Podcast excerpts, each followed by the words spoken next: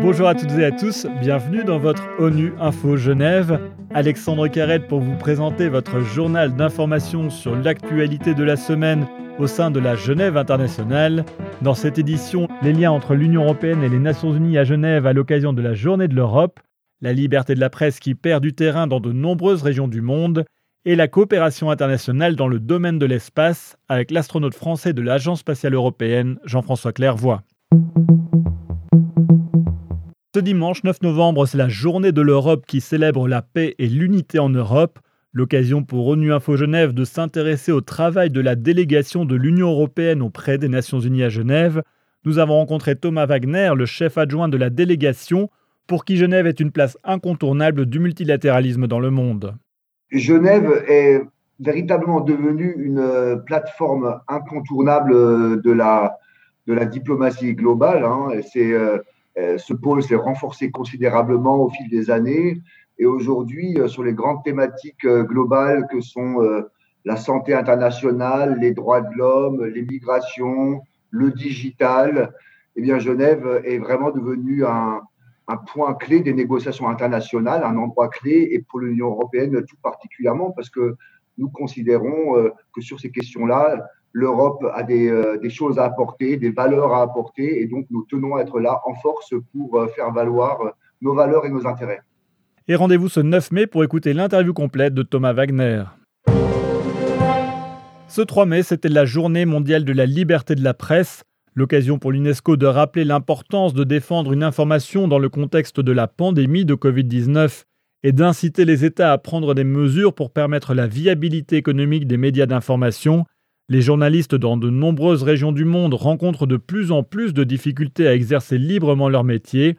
Carmen Lucia Castaño Beltran, journaliste colombienne, accréditée à l'ONU Genève, explique la difficulté d'être une femme journaliste dans son pays. En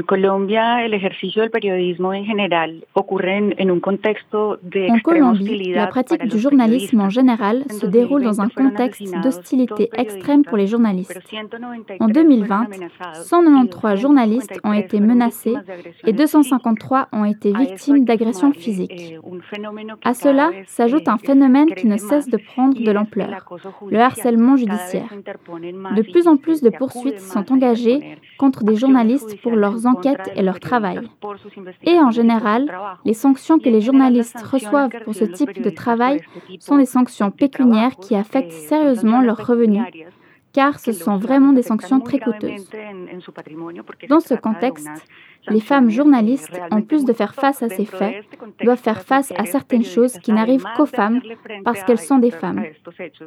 Six femmes journalistes sur dix déclarent avoir été victimes de violences de genre sur leur lieu de travail.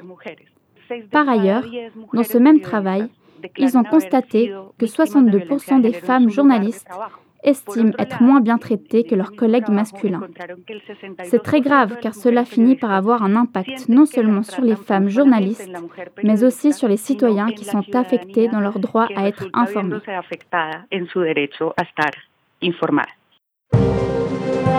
Je vous propose un petit tour dans l'espace avant de terminer ce journal. Le 12 avril 1961, Yuri Gagarin ouvrait la voie de l'exploration humaine de l'espace en effectuant le premier vol spatial habité.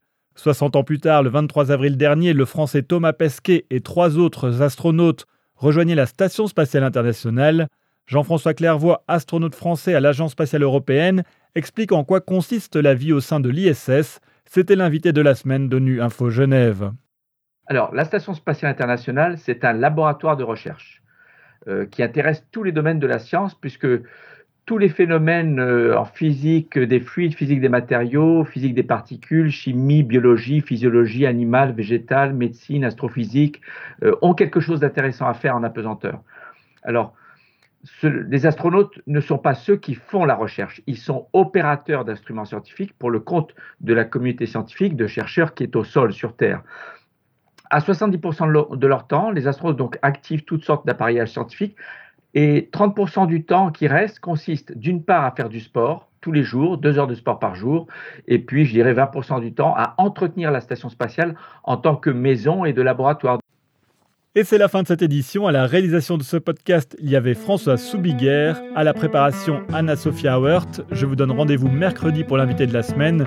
L'actualité des Nations Unies continue sur le site web ungeneva.org et sur le compte Twitter en français ONU Genève. À très bientôt.